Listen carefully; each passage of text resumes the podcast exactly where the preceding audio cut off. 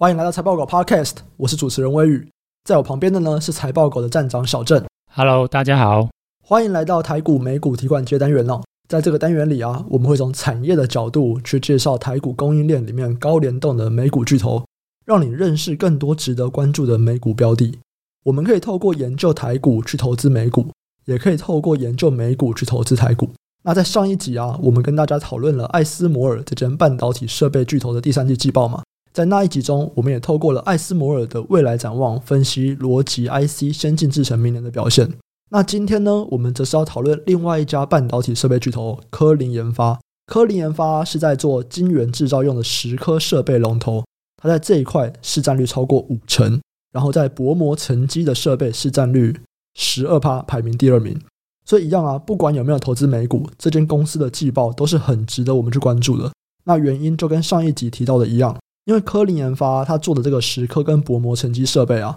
都是半导体制程的重要设备，所以我们可以从这间公司的业绩去了解半导体整个产业未来的展望。那如果我们有在关注像台积电啊、联发科、联电这些半导体相关公司投资人，都应该要去关注一下科林研发的营运状况。那再来啊，因为科林研发的营收。里面记忆体的设备比重是最高的，所以它跟记忆体这个产业整个扩张资本支出的状况也非常有代表性。那如果有在关注像 NAND Flash 啊或 DRAM 啊记忆体模组投资人，也都应该要关注一下这间公司的营运表现哦。我们这一集啊会先来回顾一下科林研发第三季的营运表现，然后会从它明年的展望去讨论明年整年这个记忆体产业的状况，最后再来讨论一下相关的记忆体产业链公司。那这些公司就包含像日本的凯霞、美国的威腾、美光。那台股的话就有南亚科啊、威刚、宇瞻、十銓、宜鼎这些公司。那就让我们来开始吧。科林研发这一季的营收啊，比上一季成长了三点六趴，营业利益率是三十二点四趴，这算是创它的历史新高了。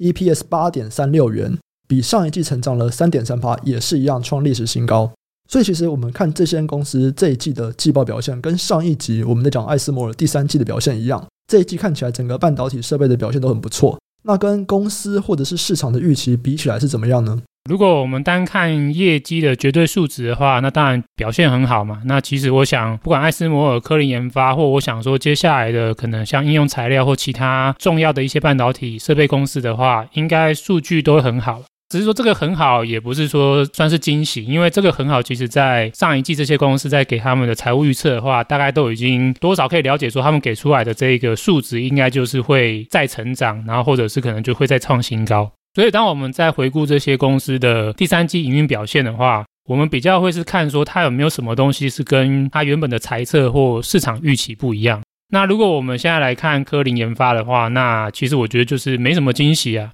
几乎就是营收。毛利率或者是它的 EPS 大概都是在它自己给的这个财务范围以内，也大概就是符合市场的预期。那通常符合预期，也就代表它的股价可能已经反映了市场对于它这些给的财务数字表现的预期。所以我觉得没有什么特别的惊喜。我们在上一集艾斯摩尔啊，我们有提到说第三季表现特别好，历史新高。那其中有部分的原因是因为第二季的营收递延嘛。那科林研发也有这种状况吗？还是没有？它这一季的历史新高，就真的就是扎扎实实的第三季获利。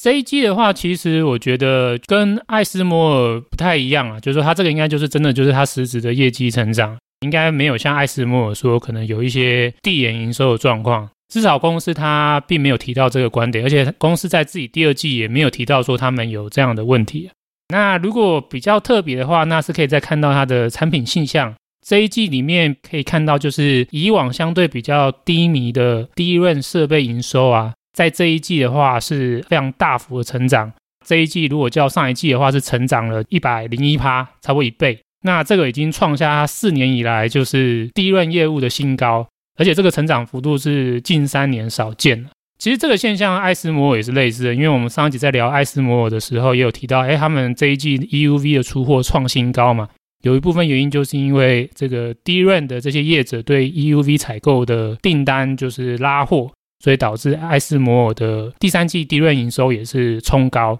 那这个现象我们在科林研发这边也是验证。那如果今天排除掉 DRAM 的话，其实来看我们之前关注的 NAND Flash 设备，因为科林研发它的 NAND Flash 设备大概就占科林研发的差不多四到五成，之前是一直创新高嘛。我们其实，在上一季的解析是有谈到，就是说，诶，如果根据公司的一些观点或它的揭露一些数据来看的话，诶，很有可能就是在下半年会来到这次的循环高点。诶，那果不其然，就是我们看到公司这一季揭露的数据啊，诶，它居然 Name Flash 的设备营收比上季衰退了负二点八帕。那我觉得这个已经有点算是逐步在验证我们之前的担心了。我想第四季应该是不可能再往上了，因为公司在这一季它也是直接坦白讲，就是说它并没有要再调整它对 Name Flash 接下来的展望预期，他觉得大概 Name Flash 下半年的设备营收会跟上半年差不多。那这样子的话，大概就代表第四季 Name Flash 的营收还会再比这一季再往下。那这样子，我觉得的确就是验证了我们之前的观点，就是 Name Flash 设备在下半年就来到这次循环的高点。那上一季还有另外一个特点是说，上一季它的这个逻辑晶圆代工的营收是明显成长嘛。那到这一季的话，就表现就没那么好。这一季是较上一季衰退二十四趴。那公司这边是有暗示说，他觉得这个可能就并不是常态啊。他的说法是说，他觉得这个是自然波动导致的。所以公司是暗示说，它的逻辑晶圆代工的客户的营收有可能就是第四季就会表现不错。那像上一集啊，我们有提到，把整个半导体产业可以分成四大块嘛，就是逻辑 IC 的先进制程、逻辑 IC 的成熟制程、DRAM 还有 NAND Flash 这四大块。然后上一集你有提到，以明年来看，我们应该只有觉得逻辑 IC 的先进制程可以表现得还算不错，维持双位数的成长。另外三块呢，则是都要回到个位数的成长。那从科林研发给的未来展望中，我们也可以看到支持这个分析的说法吗？我个人其实认为说，对，支持这个观点，或者是某些程度上面也是从科林研发给的这些观点，让我觉得的确明年记忆体设备的展望不会像今年这么好了。公司给的第四季的财务预测啊，营收大概是差不多在四十一点五到四十六点五亿美元的这样的一个数值区间。如果我是抓中位数啊，中位数差不多是四十四亿的话，它还是会比上一季再成长二点三趴。可是这个二点三趴和公司就是今年上半年或者是第三季的成长幅度来看的话，就是明显趋缓。如果我们再看到二零二二年的话，我觉得趋缓的这个现象其实会一直持续。那我个人认为，科林研发明年二零二二年它的设备业务如果以季成长来看的话，那应该会停滞。不会再有季成长，甚至可能会季成长是衰退的。那年增长的幅度的话，就会逐季明显下滑。那为什么会这样认为呢？一样嘛，就是先进制程、落后制程，然后 NAND Flash 跟 DRAM。那如果科林研发这边的话，我们首先要关心的是记忆体的 NAND Flash，因为 NAND Flash 占公司的这一个设备营收比重是差不多四到五成，所以我们最关心它的这个需求展望。其实，随着消费性 PCNB 他们在这个通路的存货持续上升，那我们其实是认为，就是说它下半年的销售状况是没有那么好嘛，而且预期大概第四季开始销量会转为下滑。虽然很多人的观点不一样啊，不过我个人是觉得这个应该衰退会持续延续到二零二二年，因为消费性的 PCNB 对于固态硬碟 SSD 的搭载的采用的比重是很高的。SSD 又是 NAND Flash 的整体需求里面比重占算是很高的，所以一旦就是消费性的 PCNB 需求走弱，那就会对 NAND Flash 的需求产生负面影响。那所以像我们可以参考就是研调机构 TrendForce 的预估，它就预估二零二二年这个 Client SSD 的需求位元成长就会只剩下二十三点二趴哦。这个听起来好像还是有成长嘛，可是其实这个二十三点二趴。如果以过去的这个五年或十年的平均来看，这个是一个明显下滑的成长率。对，因为整体的 NAND Flash 的平均的位元需求成长应该是要在三十到四十趴之间。然后如果抓平均的话，大概就是三十五趴。可是这个看 SSD 的位元需求成长，明年就只剩二十三点二趴，所以这是远远低于过去的平均呢。代表就是说，这一个受到消费性的 PCNB 下滑。导致整体的 Client SSD 的需求就成长率就明显的下调，那终端的需求成长减缓了，势必也会反过头来影响，就是上游的 Nanfresh 大厂他们扩产的规划嘛。TrendForce 的话，在他们的研调报告，他们是提到他们已经有看到 Nanfresh 大厂的扩产规划转为比较收敛，像今年的话，整体的柜员供给的成长率是四十趴。TrendForce 以他们就是目前同整整个 Nanfresh 下游大厂的扩产规划的话，他们是把明年的供给成长率下调至三十一趴。那这个就代表就是说，应该就是明年的 NAND Flash 的大厂的资本支出不会像今年这么的积极。那如果我们参考另外一个，就是之前也谈到，就是这个 Semi 他们发表的这个半导体设备二零二二年的调查报告。他们一样也是预估明年的 NAND Flash 设备产值成长会是降到八点六八的个位数，今年是十四点五趴，那明年的话，这一个设备产值成长就只剩下八点六趴。Nanofresh 大厂他们的资本支出变得比较收敛保守的话，那就会在网上去影响到科林研发的 Nanofresh 设备、蚀刻设备的采购。以此这样来推估的话，我个人认为，明年科林研发的 Nanofresh 设备的业务，差不多就也只剩个位数成长，没有办法再像今年一样有双位数的高成长。机体除了 NAND Flash 外，还有另外一块是 DRAM，DRAM 跟 Nanofresh 比起来，它可能还有一大块的应用是在 Server 这边。所以 DRAM 会有不一样的表现吗？其实 DRAM 二零二二年的展望的话，我觉得站在就是供给和设备的角度啊，其实我觉得一样也是没有那么好。甚至我觉得站在设备的角度啊，可能 DRAM 的设备出货明年展望会比 NAND Flash 更悲观。这原因是因为 DRAM 跟 NAND Flash 他们还是有一个点是不同的。站在产业的角度，就是 DRAM。其实这个产业已经就剩下三强寡占嘛，三星、海力士、美光就占差不多九十五趴的市占率，产业集中度很高啦。所以他们其实三家厂商其实目前在 DRAM 的态度都是不太想要再做杀价竞争，所以他们在产能的扩张也是相对保守的，他们没有想要透过产能竞争去增加市占率。可是 NAND Flash 不同，因为 NAND Flash 目前还有五家厂商嘛，那这五家厂商都还是希望就是说，哎，自己能够成为前三大。所以产能竞争还是比较激烈。所以像我们刚才在谈到 NAND Flash 的话，虽然谈到明年的这个成长会明显下滑，只剩下个位数，可是还是成长嘛，只是它只是变剩下个位数成长。可是如果是低润的话，我个人就是认为，二零二二年整个扩产有可能是会转为持平，甚至是衰退的。那为什么会这么认为呢？那我刚才前面讲到，就是说低润业者更保守，已经可以从一些数字上面有看到有类似的现象。我们先看科林研发吧。他们的这个经营阶层在电话会议里面啊，已经暗示就是说，第三季的 DRAM 营收啊，应该就会是今年最高。可是第四季就不会再那么好。第四季的话，应该就是重新会下滑回到上半年的水准。那我刚好前面提到嘛，就是说，其实上半年低润的设备出货还是属于就是近几年来还是比较低水准一点的这样子一个业务的水准。所以说，如果低润第四季回到上半年的话，那应该也是一个明显的下滑，回到偏低水准。如果站在科林研发他们给的订单的展望来看的话，诶，下游客户第四季对于低润的拉货又重新变得是比较保守一点，没有现在像第三季就是这么大量的订单产生。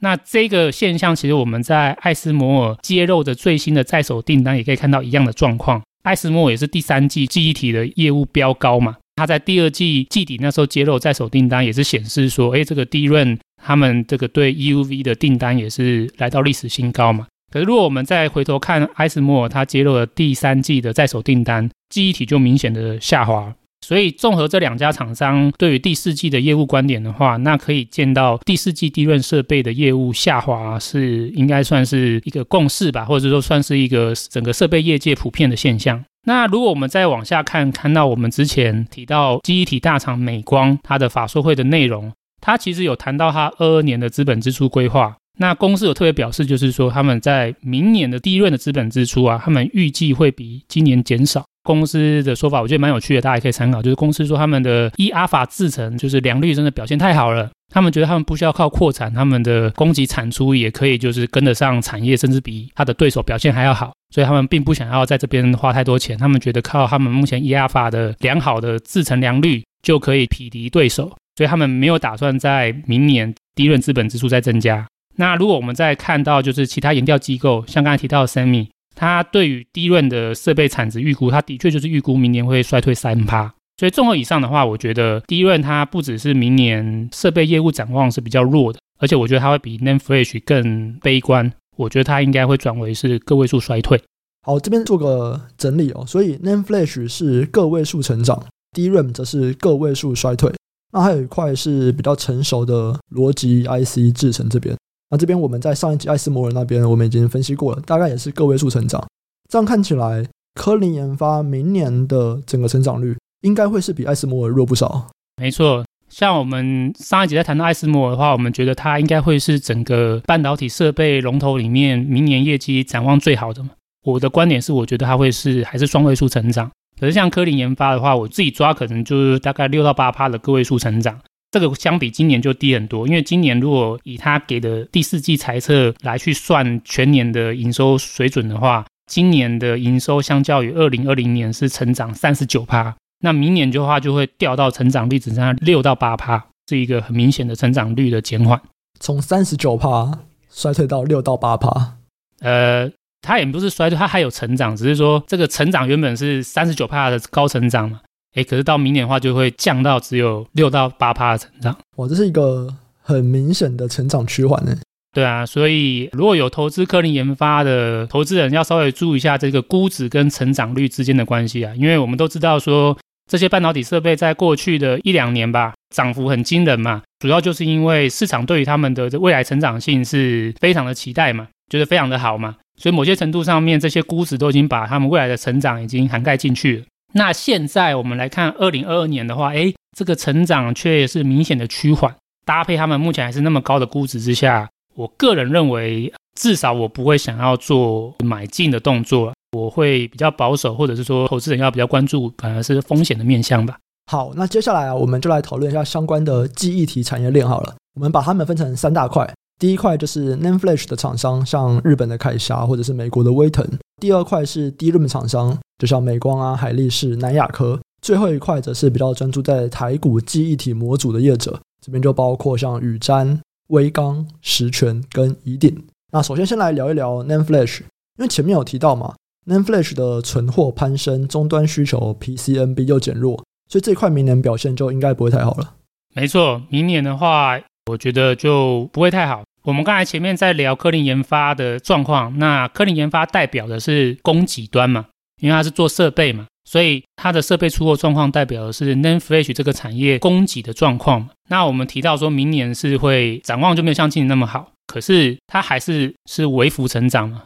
刚才有提到说，我觉得可能是个位数成长。那这个个位数成长，其实大家要注意哦，就是说站在就是绝对数值的角度，因为今年的这一个 NAND Flash 的设备出货产值，一定是算是历史的就是新高，或者是相对非常高的水准。那明年还是会维持，或是说微幅成长，那代表说明年依然是一个很高的水准。所以站在整个供给释放角度的话，从今年下游对设备的就是大幅采买，然后会一直延续到明年。那就代表就是说，这一个非常高额的设备带来的供给释放会一直持续。我们如果看到科林研发 n a n f r e s h 设备收入的状况啊，我们预期大概是今年第二季或第三季来到设备出货的高峰嘛。那因为客户今天拿到设备的话，他通常还要安装，然后进行一些试产调整之后，才能够正式的量产。所以估计的话，大概等到客户正式他的 NAND Flash 晶片的供给释放出来的话，需要两三季以后的时间。那所以如果说今天第二季、第三季是高峰，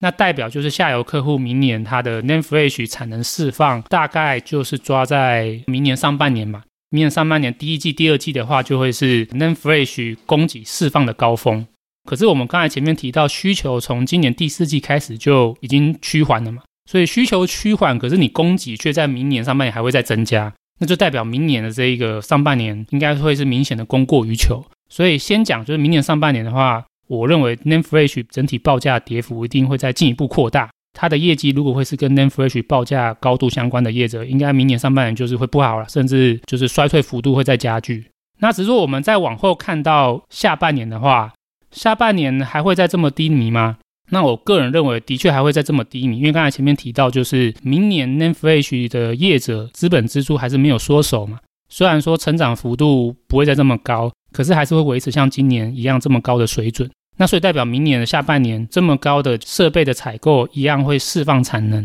依然持续释放这么高的供给产能出来的情况之下，我觉得报价是不太容易回升的。综合以上来看的话，我觉得明年 NAND Flash 应该不管是上半年或下半年报价都会持续偏弱。那以 NAND Flash 为营运主体的一些原厂，像日本的凯霞，那当然还没有 IPO 啊，所以投资人也没办法买它。另外一个是威腾，代号是 WDC 嘛，他们都是以 NAND Flash 作为主要的营运主体。那我觉得他们明年业绩衰退的几率就会比较高。所以 NAND Flash 的业者是有可能衰退的。那 DRAM 呢？因为 DRAM 你刚刚其实有提到嘛，DRAM 跟 NAND Flash 不一样的是，DRAM 已经进入到比较寡占，就是三家巨头在玩。而且 DRAM 的另外一个主要应用就是伺服器。我们在第六十一集美光最新一季季报里面，我们有提到，明年可能第二季开始，Intel 的下一代伺服器就要开始量产了。所以在 DRAM 这边表现跟 NAND Flash 比起来会如何呢？如果是 DRAM 的话，我觉得的确在明年的不管是供给或需求的展望啊，我觉得相对于 NAND Flash 是比较好的。先看到上半年呢、啊，上半年我觉得一样也是会衰退，而且衰退的幅度也一样会扩大。那这个理由就跟刚才在聊 NAND Flash 的时候一样，因为像我们刚才就有提到嘛，就是科林研发、艾斯莫他们第三季的低润的设备营收都是创历史新高嘛。我们抓这个创历史新高的设备订单，会在未来的两到三季正式就是反映在市场的供给上面。那这样大概就是明年上半年，就是低润的供给有可能会比较明显的增加。可是，一样低润也是大概从今年第四季开始，不管是 PC、NB，甚至是伺服器，都有可能转为就是需求减缓，就是变成是去库存的阶段了。那当然，我觉得明年低润的报价的跌幅就会再扩大。所以，相关的低润业者，明年上半年一样也是不好了，一样，我想应该就是衰退的幅度会增加。可是重点在下半年，我反而觉得低润是有机会在下半年是止跌回升的。首先，第一个就是我们刚才前面已经有提到嘛。低润的业者在设备采购的规划是比较保守的嘛？那我预期就是说明年是会衰退的嘛，就是它的采购金额会比今年减少，代表就是说，哎，明年低润业者他们的产能释放有可能在明年会开始出现减缓或削减的状况。那上半年当然反映的是今年下半年的资本支出状况嘛。那我们已经看到就是说，哎低润业者的这个采购。看起来在第四季开始就又重新回到比较正常、比较偏低的状况，所以这样子来看的话，我觉得很有可能就是明年低润业者的资本支出在上半年的话就会明显削减，反映到就是下半年它的产能开出的幅度也会开始趋缓，所以下半年我认为就是不同于 NAND Flash 低润的位元供给成长应该有机会是比较明显的减缓，需求端我觉得也是有机会在下半年回温的。那就像刚才你提到，就是我觉得伺服器这个是我最关注的点。伺服器我觉得有机会在下半年回升，原因是因为 Intel 跟 AMD 他们下一代伺服器产品，他们都是预计在明年的上半年会开始量产。那这个如果看最新 Intel 上礼拜的法说会的话，他们看起来还是预计是说有机会是在 Q1 到 Q2 这边可以开始做新一代的产品的量产。所以我们就先假设说，Intel 它不会再 delay，它真的会在明年的就是上半年推出它的新一代的 CPU 产品。那这个新一代的伺服器 CPU 产品有什么特点呢？它不只是运算的速度会提升，而且这会是他们两个在 CPU 产品上面首度支援，就是存取速度更快的 DDR5 规格。我们都知道嘛，就是伺服器或云端业者一般而言，他们对于效能的这个要求会是更高的嘛。那所以就是说，理论上我认为的确推出这个 DDR5 规格是对这些云端业者是蛮有吸引力的，所以我觉得的确是有机会，因为新的规格，然后有机会重新刺激新的一波伺服器的升级需求。那如果第二季推出，我估计可能下半年的这个伺服器升级的需求就会逐步的回温提升，而且在考量就是说，相较于 Name Flash 伺服器占 DRAM 的需求的比重又更高嘛。如果今天需求端伺服器需求回温的话，对于 d r a 的报价的拉抬力道也会是强于 NAND Flash。那这一次的 DDR5 技术的规格啊，他们改为是在晶片里面内嵌所谓的错误校正编码 ECC 这个规格的改动啊，它就会导致你如果今天是用相同的制程，然后相同容量的 DDR5 晶片，它的尺寸就会比 DDR4 还要再增加二十趴。那也就是说，如果今天 DDR 的采用率提升了，代表就是原本这些低润晶圆厂的他们的产出会相对变少，DDR5 的晶片尺寸增加嘛，那就代表你这一片晶圆上面可以切的晶片颗数就变少了嘛。变相就是如果说今天 DDR5 的采用率提升，会造成低润的晶片供给会变少。一旦新一代的 Intel 跟 AMD 新的一代的产品真的刺激了就是下游的采用，然后导致 DDR5 的采用也开始提升。那其实也会再反过来，就是对 DRAM 的供给在更加的削减。我个人觉得不会对下半年 DRAM 的供需太过悲观，对，我觉得有机会就是明年 DRAM 在下半年的报价会领先 NAND Flash 止跌。那如果今年 DRAM 的报价止跌的话，那 DRAM 为营运主体的一些大厂，像美光、海力士，或者是台股的南亚科，业绩就会就是亦步亦趋啊，应该就是同步回温。所以我个人认为，美光跟海力士、南亚科明年下半年的业绩不会太悲观。那投资人的话，可以持续观察他们下半年的营运表现变化。好，这样子应该是第二季再来看就可以了。对，没错，现在可以先不用看它。对，上半年应该就不好了。那最后一块啊，就是我们刚刚提到这个台股的记忆体模组厂。那这个比较有趣啊，因为其实台股的记忆体模组厂在营运上算是一个领先指标嘛，它会比原厂来的领先。那我们现在几乎也看到了，像威刚他们整个营收成长率开始趋缓，因为我们看到月营收嘛，这是台股独有的指标。那明年上半年听起来也会延续。像台股记忆体模组厂这次的这个成长率衰退啊，大概会到什么时候呢？台股的模组厂其实他们大部分的业者啊，就是 DRAM 相关的模组就一半，然后 NAND Flash。通常是一些快 SSD 啊，或者是卡碟，那就占他们的业绩另外一半，所以他们其实会同时受这两个晶片的市况同时影响。对，那只是说，因为台股的模组厂主要业绩是反映现货的报价嘛，所以它会领先。像我们之前有聊到，领先大概领先差不多一到两季嘛。对，那如果我们比较保守，就说它会领先一季好了。所以我们就来看，就是说，如果站在会领先一季的角度之下，NAND Flash 我的观点是下半年就是持续还是比较疲软偏弱嘛。可是低润的话，我认为下半年是有机会，就是止跌回升嘛。那所以就是说，下半年有机会止跌回升的话，那下半年就是要么就是第三季嘛，就第四季嘛。对，那当然这个我抓不准啊，对，我没有那么神，我不太知道说它到底会是第三季还是第四季，只是我大概抓差不多就是第三季或第四季有机会就止跌回升。那模组厂会领先一季，所以第二季或第三季会回升。那我自己的话比较中性一点，就抓年终吧。有兴趣的投资人就不要太悲观了，因为有可能在明年年中就有机会可能是止跌了，对，或者说市场的这个风向可能就不会再那么悲观了。哎，可是像这几家公司啊，因为他们 DRAM 跟 Nan Flash 的比重应该都还是不一样吧？会是 DRAM 比重比较高的止跌会比较早，比 Nan Flash 早嘛？所以以台股的这些记忆体模组厂来说，也是一样，DRAM 营收比重比较高的会先率先的反转吗？还是也不一定？